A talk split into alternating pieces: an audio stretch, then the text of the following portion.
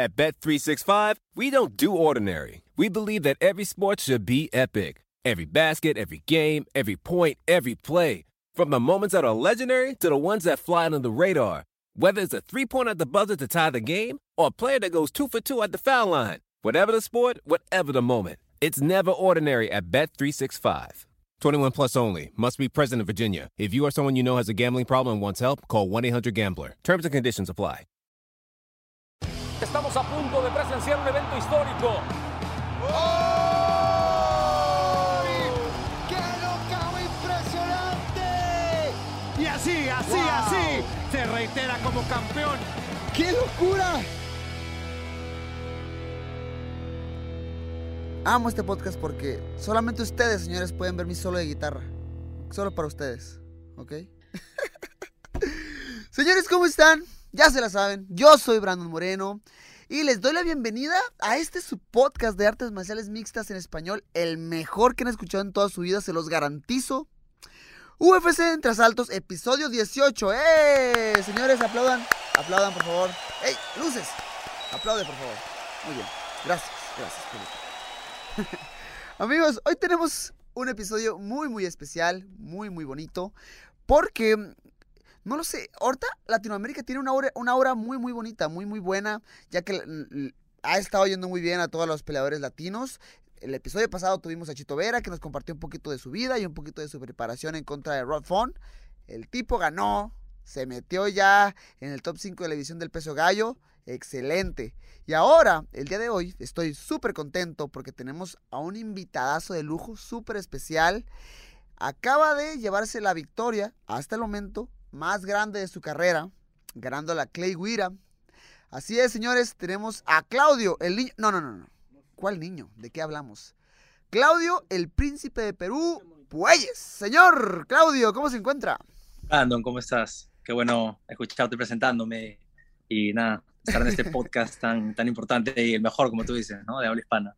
Eso, señor. Claudio, nada, la verdad es que estoy contento de tenerte aquí y creo que hay varios eh, temas eh, de qué hablar porque pues, ya nos conocíamos antes, pero nunca pues en, esta situación, ¿no? Como que de preguntarnos más acerca de las carreras y todo eso. Entonces hay mucho que platicar, pero yo creo que en este momento lo más fresco y lo más relevante es que pues, vienes de una super victoria en contra de Clay Guida, que para quien no conozca Clay Guida creo que es una leyenda. Y usted, señor, se lo llevó la victoria rápido, sin lesiones, sin daño, en el primer asalto con una barra de rodilla, que para agregarle es la tercera y en una de las, o sea, la división en lo personal más complicada de la UFC en el peso ligero. ¿Cómo te sientes al, respecto? Bueno, acabas de nombrar varios de los motivos por los cuales mi victoria es importante. Eh, como tú dices, Clay, Salón de la Fama. Ya, eso, dice, eso ya dice mucho. No, no es Claro. todos los días que uno tiene la oportunidad de pelear contra alguien que está en el Salón de la Fama. Eh, por eso apenas me ofrecieron la pelea, no dudé ni un segundo en aceptarlo. O sea, cuando, ¿qué otro Salón de la Fama en mi categoría hay que esté activo? Mm, creo que no muchos. no, no que, Tienes una buena pregunta. entonces, eh, no deben aceptarla y, y pucha, me preparé fuerte, entrené duro.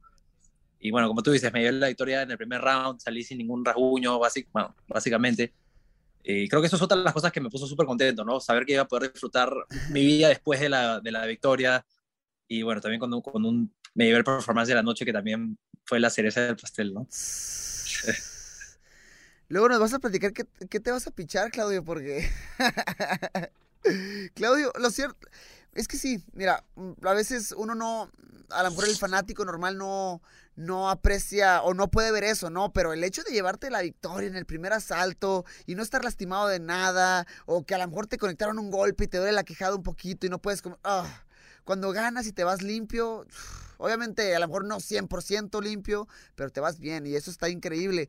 Claudio, pero platícame, ¿qué ha pasado, qué ha pasado después de eso? Platicamos un poquito, me acuerdo, después de la pelea, ahí en el escritorio de- de- del broadcast. Pero, pues nada, ¿qué pasó después? ¿Qué ha, pasado ahora? ¿Qué- ¿Cómo te pinta tu futuro en la, división? ¿Ya, ya has platicado? Porque compartimos manager, sabemos que se pueden a trabajar y que ya están viendo posibilidades de inmediato, pero platícame, ¿qué ha cambiado después?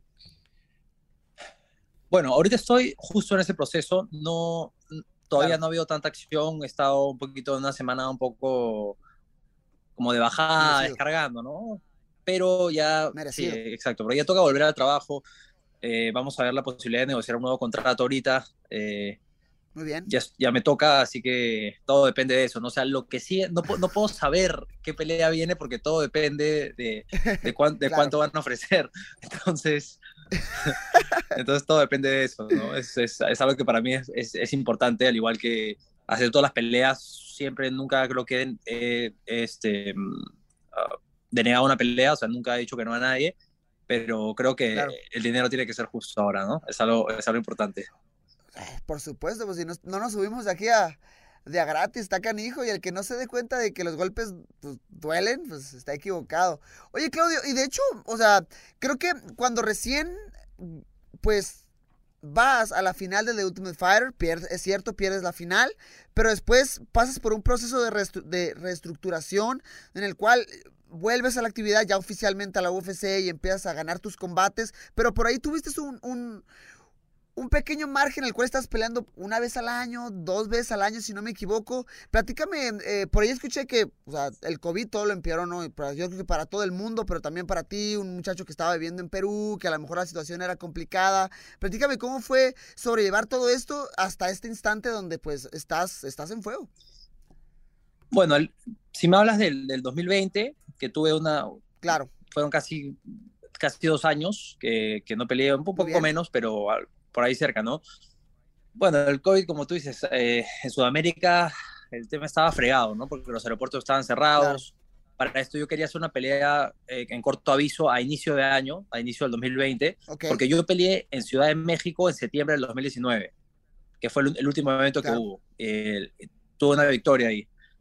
Y luego me estuve preparando, me dijeron, ya te avisamos una pelea para, para febrero de 2020, y me estuve preparando y ya estaba a punto de terminar enero y no me avisaban nada. Y, y- y, bueno, hablando con mi manager, me dijo, sí, prepárate porque tal vez te dan algo con corto aviso. Y dije, bueno, no hay problema, estoy entrenando fuerte, como para pelear, como si fuera a pelear en, en- Ok. en febrero o en marzo, ¿no?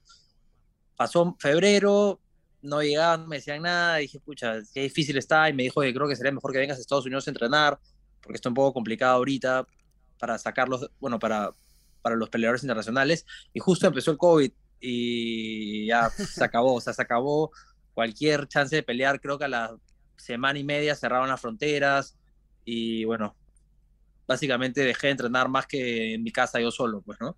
No hacía mucho más que eso, y estuvo, estuvo bien, bien feo, fue, fue, un año, fue un año bien feo, ¿no? La pasé encerrado un montón de tiempo, de ahí entrenando, intentando entrenar eh, como a escondidas, porque las calles estaban vacías, era ilegal salir a, a juntarse con, con gente, Wow. estaba bastante feo y bueno, la gente que, que, que está en Sudamérica, creo que en la mayoría de países estuvo así, no sé si en México, pero bueno, estuvo, Claro, la verdad es que creo que fue difícil, porque, o sea, por ejemplo, hasta el día de hoy en, en, en Tijuana, donde yo soy, usan cubrebocas todavía, ¿no? O Sí. sea, por ahí ya ciertos países han dado por terminado esa etapa, pero creo que sí, definitivamente Latinoamérica fue un lugar eh, muy complicado donde eh, hubo casos eh, severos, ¿no? De, brotes del COVID, pero bueno, eso pasó.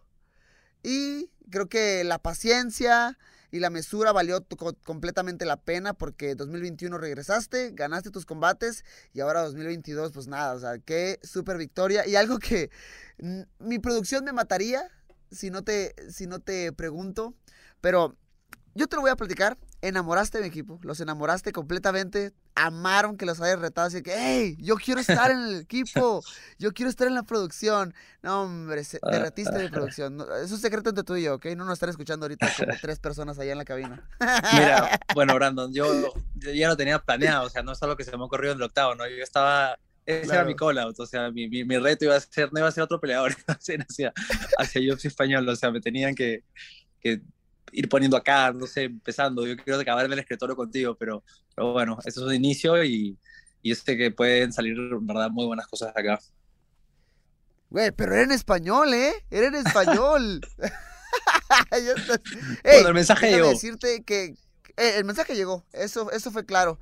Pero hey, yo creo que te, vamos a ver pronto por acá porque en serio sí creo que están entusiasmados eh, de tenerte en el equipo y estaría súper súper bueno tener eh, caras nuevas comentando para toda Latinoamérica. Claudio, quiero preguntarte un poquito, quiero preguntarte un poquito acerca de tus inicios hasta este momento en el cual eh, pues te mudaste a Florida, estás en Sanford. Pero primero platícame, ¿cómo fue tu niñez? Eh, creo que es de rigor, es la primera vez que te tenemos aquí en el podcast, entonces quiero que toda mi gente eh, que escucha pues conozca un poquito de tus, de tus inicios, ¿no?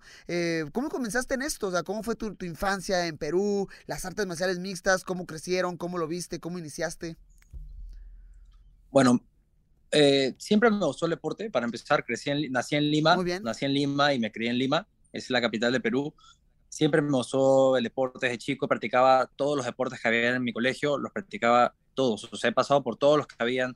Pasé por todos y llegué a competir un poco en todos. Nada, nada profesional, ¿no? Claramente, pero llegué a competir intercolegios en, en, en todos los deportes que practiqué porque siempre me gustaba competir, siempre me gustaba ganar y bueno, sí, era bueno, hombre atlético, entonces eh, siempre me llamaban de los equipos.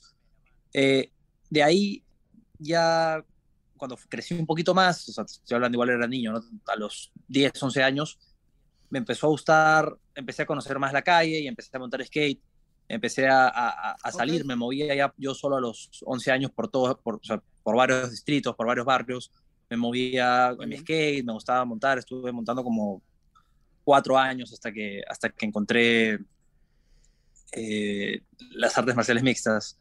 En realidad no, era, no, no, eran artes marciales mixtas, era solo Muay Thai. Eso fue lo primero que, que, vi en mi vida, eso fue lo primero que practiqué. Eh, pero yo quería hacer MMA, o sea, lo que a mí me interesa, yo veía las peleas de UFC, que para mí eran los que peleaban en la jaula, porque no sabía ni, ni, ni, ni, ni cómo se llama el deporte, ni nada, ¿no?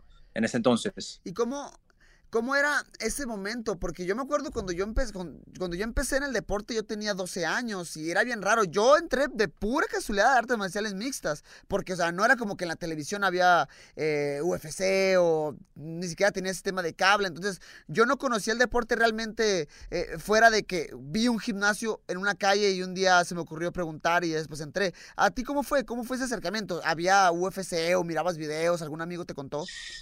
Mira, la primera vez que yo vi UFC, sinceramente no me interesó mucho porque, porque yo en esa época era fanático de WWE o WWF, la lucha libre. Era fanático, entonces yo veía los domingos, esperaba todos los domingos eh, para ver eh, en la televisión, lo pasaba en el cable. Y, ¿Qué luchadores te tocaron a ti? Eh, estaba, me, me, encantaba Rey Misterio, John Cena era mi favorito en ese, en ese, entonces. Muy bien. Ese era mi favorito. Bueno, todavía estaba Undertaker, Kane, ya sin máscara, sin pelo. Eh, bueno. Ah, ya sé, qué locura. ¿eh? Sí, pero. Yo me acuerdo que yo miraba, yo lo miraba y estaba en ese Shawn Michaels, estaba Triple H, Rey Mysterio, John Cena. Ah, ¿quién más? Sí, Undertake. Todos ellos, esa fue como mi generación. Arribita de lo, de lo que eran, por ejemplo, Goldberg, y todos esos. Pero también, también, ahí también me gustaba muchísimo. Entonces me platicabas que ajá, tú eh, inicialmente estabas con WWE. Estaba, yo veía eso los domingos. Veía en la televisión eh, y me gustaba, me gustaba. Pero no me acuerdo si yo si era justo antes o justo después. Entonces, ¿sabes? del WWE.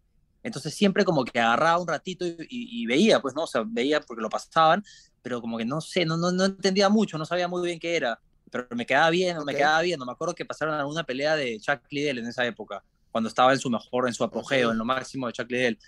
Eh, y decía, ¿qué es esto? ¿no? Como que no entendía muy bien qué era, y, ya, y terminaba, y eso fue la primera vez que vi. Y luego, después de tal vez un año, un año y medio, fue que empecé a entrenar Muay Thai, pero seguía con la idea en la cabeza de, de, de, la jaula, del octavo, ¿no? Yo veía eso y eso era lo que me gustaba. Claro. Eh, no tenía idea que tenía que entrenar este, grappling, ni lucha, ni nada, no tenía ni la menor idea. Yo, yo pensé que yo estaba practicando, eh, que, que, con el Muay Thai ya estaba practicando lo suficiente para entrar a la jaula, no tenía idea, nadie me había enseñado, no conocía a nadie que entrene tampoco. Claro. Fue algo como que yo llegué solo, llegué solo y, y, no tenía ni idea de qué es lo que tenía que hacer. Pero, no sé, tenía las ganas de pelear en la jaula, no me interesaba pelear en, en, en okay. un ring Muay Thai ni nada. Lo que yo quería era pelear MMA, sin saber ni siquiera que se llamaba MMA, ¿no?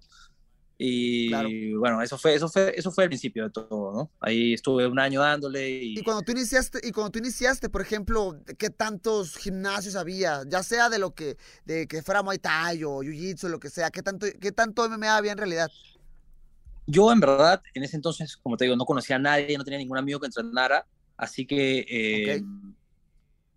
yo, después de esto, yo me fui a Estados Unidos un año. me fui, mi papá vivía acá en, bueno, justo donde estoy ahorita viviendo, en Florida. Órale, ok. Mm, Y, y bueno, él me llevó a, a una sucursal del American Top Team y ahí fue que yo empecé a entrenar MMA. Ahí conocí el Jiu-Jitsu, ahí conocí eh, un, poco, un poquito de lucha y seguí entrenando, seguí entrenando kickboxing. Entonces ahí fue que tuve, hice mis primeras clases de MMA y al toque lo agarré. En un año ya sabía o sea, todo lo básico, ¿no? Sabía lo básico, podía entrar a piernas, podía defender, ya tenía algo de guardia. Entonces, eh, como que avancé bastante. Y cuando regresé a Perú después de un año de estar acá en Estados Unidos, ahí fue que vi los gimnasios MMA, me cambié de gimnasio, fui, a- fui Ok. directamente a uno que practicaba más MMA, empecé a conocer un montón de gente porque empecé a competir grappling en Perú, empecé, empecé a pelear MMA también después de un año. Regresé, ya tenía 16 años, 15 o 16 años y, y empecé a, a competir MMA amateur. Entonces ahí fue que ya despegué como peleador, porque cuando estuve en Estados Unidos vi a mucha gente que se dedicaba, eran peleadores amateur en el gimnasio que yo estaba, pero veía la dedicación y, vi qué es lo que yo tenía que hacer más o menos para, para poder hacerlo y sabía que podía hacerlo, sabía que podía hacerlo, o sea, tenía el talento, solo tenía que, que dedicarme, pues, ¿no? Y, y- y así fue, lo empecé a hacer. Qué locura, hasta, hasta formar el, el, pues, el récord suficiente para llegar a, a- a The Ultimate Fighter. Platícame esa experiencia, porque o sea, yo, yo tuve varios compañeros en, en ese The Ultimate Fighter y me platicaron que, pues para empezar, no fue en Las Vegas, por ejemplo. Yo estuve también en The Ultimate Fighter y fue en Las Vegas. Ustedes fue en, Argenti- en Argentina, si no me equivoco, ¿verdad? Sí. Um, entonces, platícame tu acercamiento, todo ese proceso. Hey, eh, ¿sabes qué? Somos la UFC y fuiste seleccionado. Platícame de eso. Eh, bueno, ¿cómo fue? Ah, fuimos a un casting en Argentina, ya me voy a olvidar. Eso es una parte importante. Ah, ok. sí, sí, sí, me acuerdo que eso fue de mis, así, de mis últimos intentos, no mis últimos intentos, ¿no? Pero, pero fue un gran, como un gran esfuerzo que tuve que hacer para conseguirme ese pasaje para Argentina, porque, eh, o sea, no ganaba nada peleando, en Perú no ganaba casi nada, casi Claro. nada de plata y, y no sé, pues si es, que no, si es que no acababa de pelear justo ahí, hace un mes no iba a tener nada de plata, no era imposible, pues no, ni, que, no, ni que lo que pagaran te durara para seis meses. Entonces, Claro. eh, entonces, bueno, conseguí el pasaje, no me acuerdo ni cómo hice, pero conseguí el pasaje de avión para Argentina.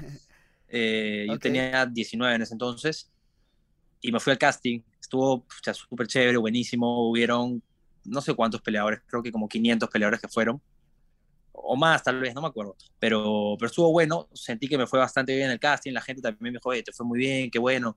Me acuerdo que la gente como que eh, estaba Víctor Dávila, creo que él era uno de los que de los que calificaban. Sí, creo que él era uno de los que calificaban. eh, y me acuerdo que dijo, no nos interesa ni siquiera, en la parte de grappling, ¿no? Dijo como que no nos interesa eh, que finalicen ahorita, lo que queremos ver es creatividad, eh, que se arriesguen, que hagan cosas. Y entonces yo Ok. se me metió eso en la cabeza y hice todo un despliegue, todo un despliegue técnico, hice así mil cosas y, y creo que les gusté, Ok. les gusté porque a, la- a los pocos días me, me llamaron diciendo que había pasado la segunda fase y que me iban a, Uy, ok. me iban a llevar a hacer las pruebas médicas a Brasil.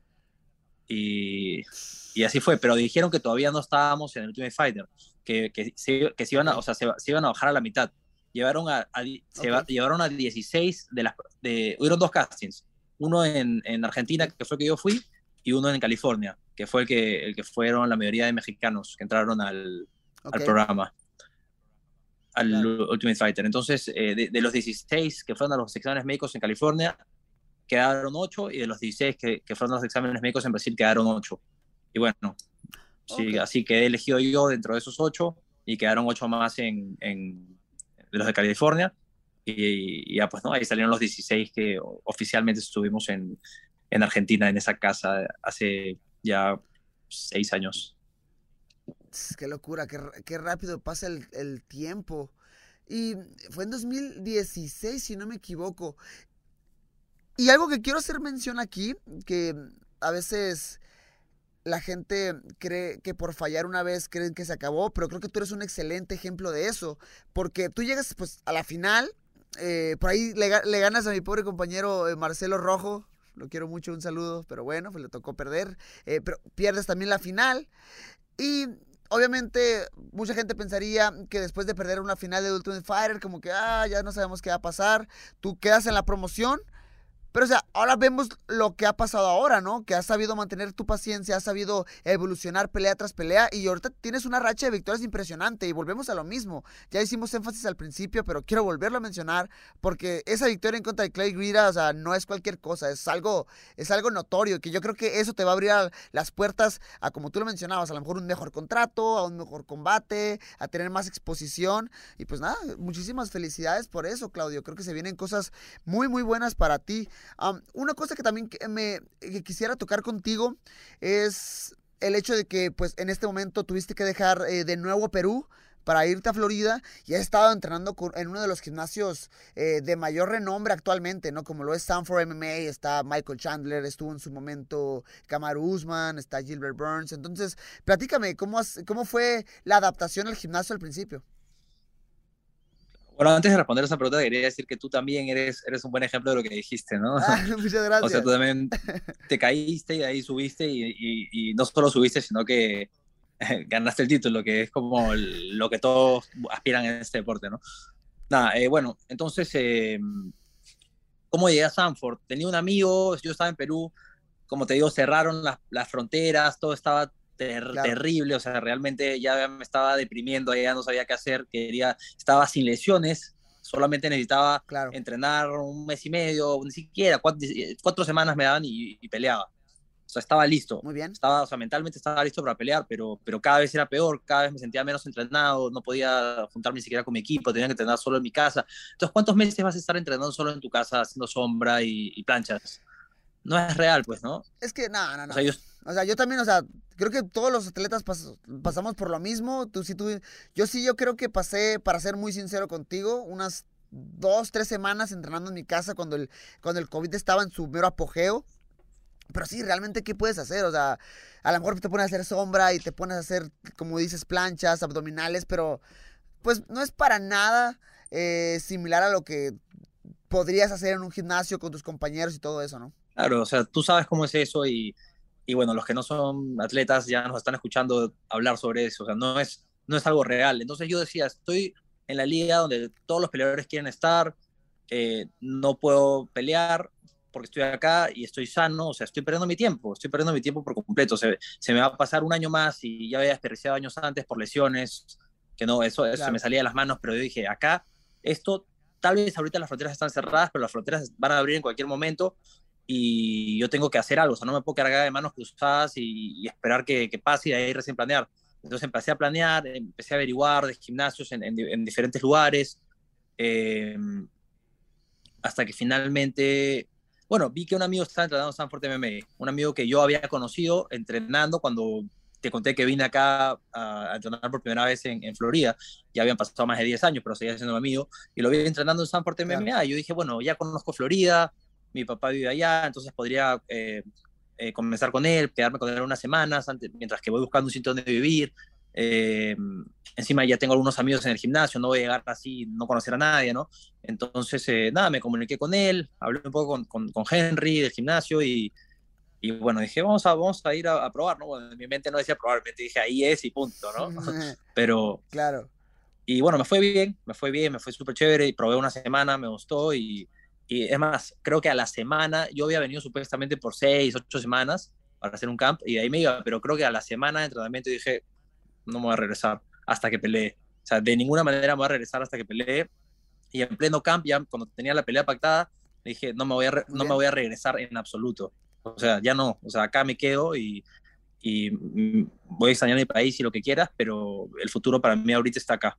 O sea, ahorita tal vez en 15 años, no sé dónde estaré viviendo, pero ahorita, de acá a los próximos 10 años, acá es el lugar donde yo tengo que estar. Si quiero realmente llegar a donde quiero en la UFC. Y bueno, pues ya van más de un año, ya más de un año, casi un año y medio. No, y creo que fuiste súper inteligente porque cuando inició todo este rollo del, del COVID, que a veces parece que se va, pero Dios mío, seguimos hablando del tema, pero cuando empezó todo esto, creo que eh, Florida fue uno de los estados más flexibles al respecto, ¿no? Entonces, sí, creo que el haberte mudado de Latinoamérica, de Perú para acá, fue un muy, buen movimiento y más porque UFC en ese entonces estaba haciendo todo lo posible por regresar las acciones y creo que lo hizo exageradamente bien. Em, para mí, que fue 2020, el más duro. Me acuerdo que estuve muy activo porque UFC estaba haciendo, hasta todavía seguía haciendo eventos y fue uno de los mejores años para mí eh, laboralmente. Entonces, eh, buen movimiento eh, por parte tuya, Claudio, de, de, haberte movido. Y nada, yo creo que ya, ya, nos vamos a ir, falta poquito. Solamente quiero preguntarte, Claudio Puelles, ¿qué es lo que hace fuera del gimnasio? ¿Sabes qué? Tengo un fin de semana, estoy relajado, estoy en mi casa ¿Qué hacen sus tiempos libres, Claudio Puelles, para tranquilizarte, para a lo mejor despejar la mente? ¿Te gusta el cine? Eh, no sé, lo que sea. Bueno, mucho depende de la etapa en la que esté. Obviamente, ahora te voy a decir los planes que hago acá en Florida, porque acá es donde vivo ahora, ¿no? En, Perú tal vez será diferente. Pero acá, si es que estoy en camp, mi plan es, sí, es ir a la playa e ir al cine. Eso es lo que me gusta hacer. Y ir a disparar también. Esas son cosas que me gusta hacer cuando estoy en camp. Cuando no estoy en camp, me gusta un poco más como ir a comer. O sea, hacerlo parecido, o sea, ir a la playa, hacer ese tipo de cosas, pero me gusta ir a comer. Me encanta probar diferentes restaurantes peruanos. He probado, creo que todos en Florida. Todos los que. Todo, ¿En serio? No, no todos, pero he probado más de 20. he probado más de 20. Y por ejemplo, eh, por, por, ejemplo, ¿en Lima no, no, no hay playa, por ejemplo? Sí hay, sí hay. es más, estamos al frente de la playa, pero el problema con las playas que están ahí mismo en Lima es que son de piedra. Ok, ¿son peligrosas? No, sino que, no, no, no, no piedra, o sea, no, no, no, corales, sino que en vez de arena, en la orilla tienen piedras. Órale, ok. Sí, entonces eso... qué interesante. Sí, pero no está tan bueno como para ir a tomar sol porque te tienes que echar en las piedras.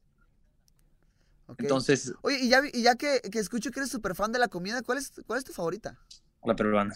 No, no lo digo por, por, por, nacionalista, pero es que en verdad es la mejor. No, está bien. Pero, se vale. ¿y sabes qué otra comida me gusta mucho a mí? La de tu país. Me encanta. Me encanta la comida mexicana. Ah, muchas, gracias de, muchas gracias. De verdad, me encanta. yo, yo he estado. no, nada. He estado, he estado dos veces en, en, México. Las dos veces que he peleado me he quedado más de un mes. Bueno, una vez me quedé seis semanas y la otra vez me quedé creo que tres semanas y media. Pero. Muy bien he estado ahí, pues, ¿no? Me he estado moviendo ahí en la calle, he conocido la comida en la calle, me, me ha gustado mucho, he estado comiendo en todos los puestos que veía, todas las flautas, los tacos, eh, las, las tortas, entonces... Oh. Eh, ahí es, fue algo que a mí me gusta mucho conocer un poco eh, la cultura a través de la comida en diferentes países a los que puedo ir, ¿no? Oye, pero si yo voy a Perú un día, ¿qué es lo primero que tú me recomiendas si tengo que comer? Creo que tienes que ir por un trigo marino. Eh, es un trío marino. Sí, es un, es un plato que viene, es como un plato largo y vienen como que tres diferentes, eh, como tres diferentes platos en uno. Viene ceviche, viene chicharrón y viene arroz, eh, arroz con mariscos. Entonces, es como que vas a probar un poco de todo la comida marina que hay allá en un solo plato. Es demasiado bueno. Ok, va que va. Sí, sí he escuchado que, que, los mariscos son muy buenos allá en Perú. Me, han platicado también, pues sí, del, del ceviche, que es, que es muy bueno. Que el, el ceviche peruano. Es el, el, el, verdadero. ¿Es el verdadero? Sí, en ceviche sí, no hay discusión. En otras cosas no sé. Oye, ¿coses? Vi que tienes una, una, una, máquina de coser ahí atrás. ¿Coses? No, no, no. No es mía, es de mi enamorada. ah, muy bien. Bueno, ahí queda. Claudio, nada, estoy bien contento por eh, tenerte aquí. Eh, platicamos. De hecho, quedamos aquí el, pues cuando ganaste, ¿no? En el escritorio. Hey, te voy a invitar al podcast, espero que estés. Tú dijiste eh, que se haga, se hizo, ya que está, estoy bien contento por eso. Muchas gracias. Eh, nada, un mensajito que tengas para toda Latinoamérica, para la gente de Perú. Eh, sí, bueno, ya quiero en verdad volver a entrenar porque tengo ganas de pelear de nuevo y darles una alegría más, pero ya todos me, me preguntan cuándo peleas de nuevo, ¿no? Pero la gente tiene que entender que son unas cuantas peleas al año, que uno tiene que planear bien y, prepararse bien también, porque si, si, fuera por mí, si se pudiera pelear más seguido y no haría tanto daño físico, estaría peleando, estaríamos peleando todos los fines de semana, no creo que nadie tendría problema con eso, nos gusta competir. Pero nada, eh, gracias, gracias por, por, invitarme al podcast, a, a Brandon y a toda la producción de UFC Español no los voy a defraudar tampoco si en otro momento me quieren llamar. eh, así que... Hey, no, yo creo que es un hecho, ¿eh? Es, es, creo que es un hecho, a menos de que la producción tenga alguna objeción, pero es un hecho que lo vamos, que, que vamos a verlo eh, pronto eh, eh, de este lado, ahí en el escritorio, y pues nada, entonces nos vemos pronto si, si todo sale bien, Claudio. Te mando un fuerte abrazo y pues nada, nos vemos pronto. Un gran abrazo, hermano, te mando un gran abrazo y nada, sigue rompiéndola.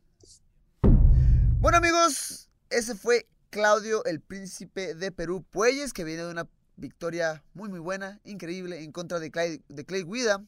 Estuvimos ahí en Florida con él. Y ahora pasamos de Florida a Florida de nuevo. Estamos de nuevo en Florida de regreso. Ahora, esta vez, con el señor de Argentina para el mundo, Santiago Poncinibio. Señor, ¿cómo se encuentra? Pasa, Brandon querido, ya los extraño, extraño todo el equipo de FC Español que hace bastante, bastante que no ando por ahí.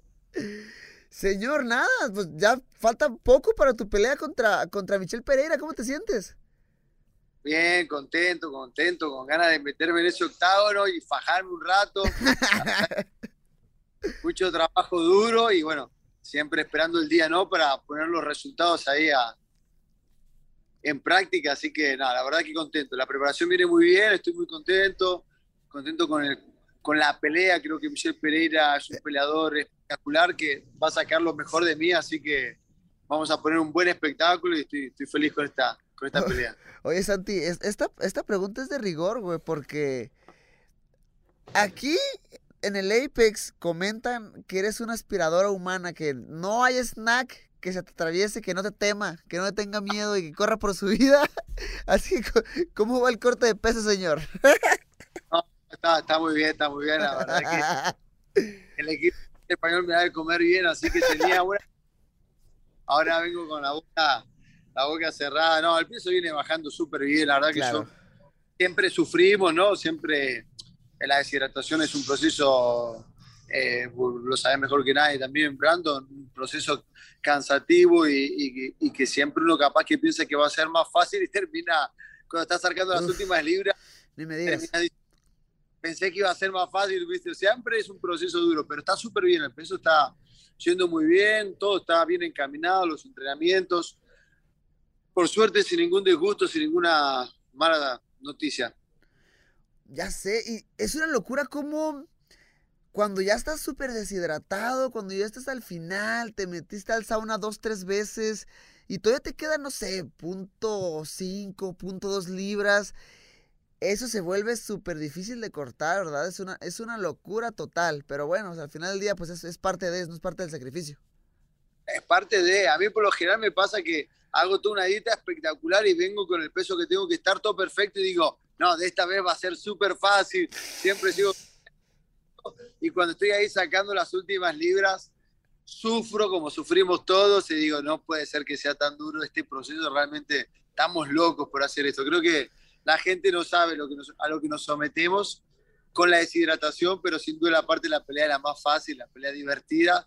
El proceso de deshidratación es muy pesado, realmente es, eh, es tedioso, pero bueno, como vos dijiste, es parte de y por una buena causa, así que lo hacemos. No, siempre hay cortes más fáciles que otros, pero todo corte tiene su dificultad.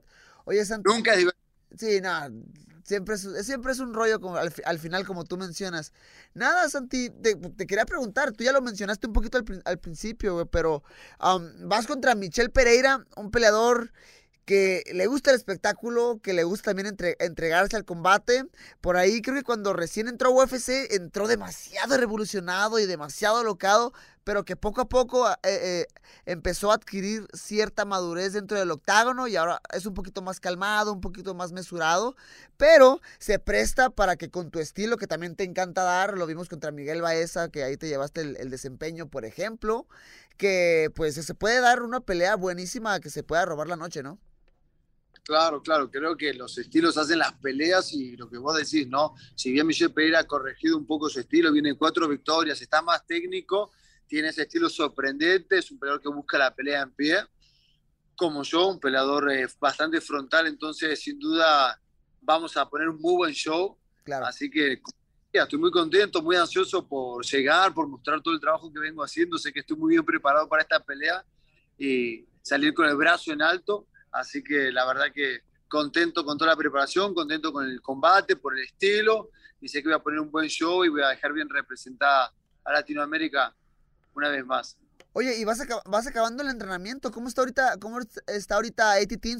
Eh, sabemos que es un equipo grande, que hay muchísimos peleadores que a lo mejor van y vienen, pero que por lo general, pues, es, es casa llena, ¿no? Casa llena, acá está explotado.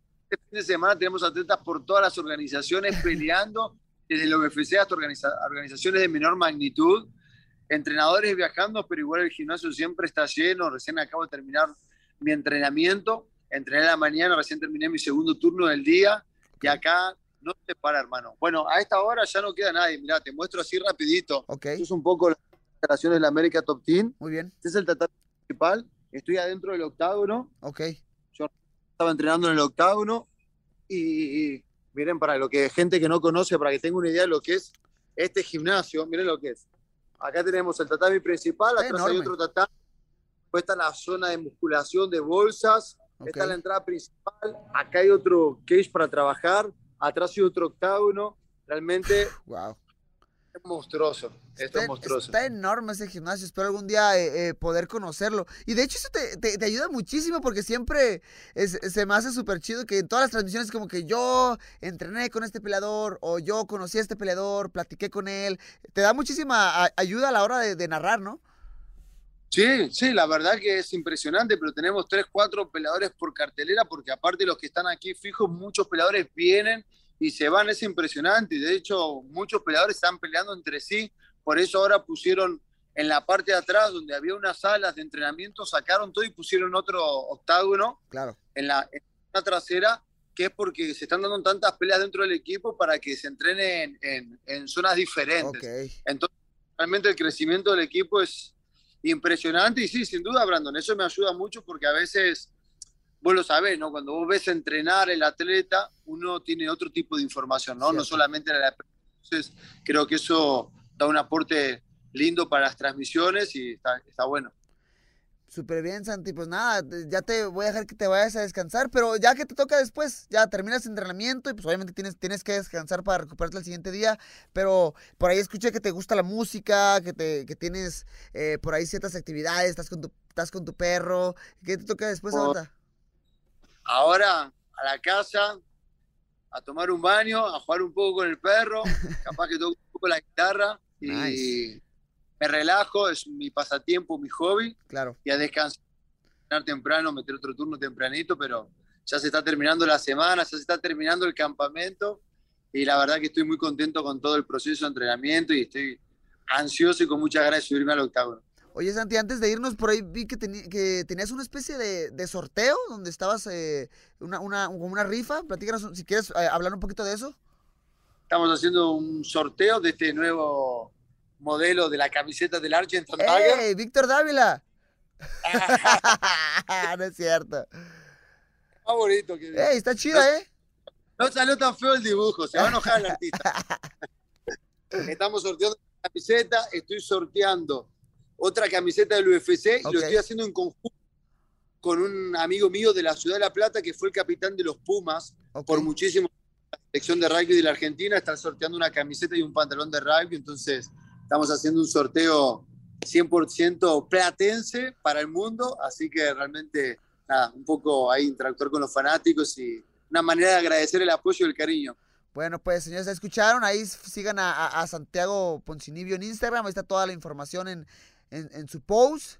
Y nada, Santi, te mando un, un fuerte abrazo y todo el éxito, que siga todo bien. Ya falta poquito para tu combate, pero pues, queremos espantar todas las lesiones que se vayan y que llegues lo más cercano al 100% al combate. Gracias, hermano, gracias, hermano. La verdad que estoy muy contento con la preparación, como lo dije antes, y con muchas ganas de subirme. Ahora tengo una pregunta para hacerte. Let's go, estoy listo. Después de la victoria, ¿me vas a dar el Fernet o no me vas a dar el Fernet? Güey, tengo dos pinches Fernet Te para ti, cabrón. A ver. ¡Ey! Mira, mira lo que pasó. Te voy a explicar, cabrón. La vez pasada Hay un complot. me dijeron, guárdatelo. Bueno, más o menos así entendí. Yo me equivoqué. Al final yo me equivoqué, pero me dijeron, hay que, hay que guardarlo para un podcast para cuando estén los dos juntos. Y ya se lo das. Y dije, ah, pues bueno. Entonces ya de ahí dio la casualidad que ya nunca te volví a ver. Y dije, madres, pues bueno, lo tengo. Bueno. Pero te prometo que lo tengo y te mandé esta foto, güey. ¿Y lo abriste y te lo tomaste? No, hombre, que me lo voy a tomar, no sé ni a qué sabe esa cosa.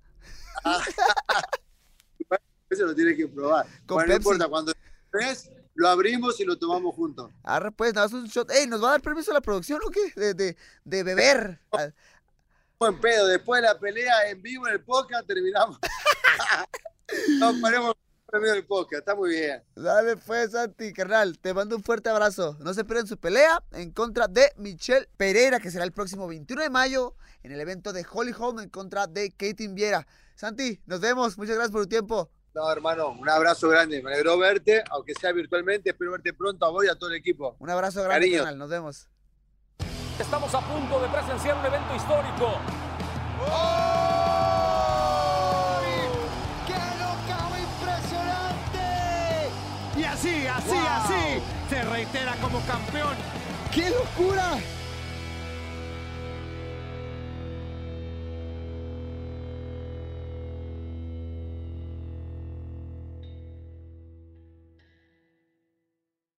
At Bet365, we don't do ordinary. We believe that every sport should be epic. Every basket, every game, every point, every play. From the moments that are legendary to the ones that fly under the radar. Whether it's a three pointer at the buzzer to tie the game or a player that goes two for two at the foul line. Whatever the sport, whatever the moment. It's never ordinary at Bet365. 21 plus only. Must be present in Virginia. If you or someone you know has a gambling problem and wants help, call 1 800 Gambler. Terms and conditions apply.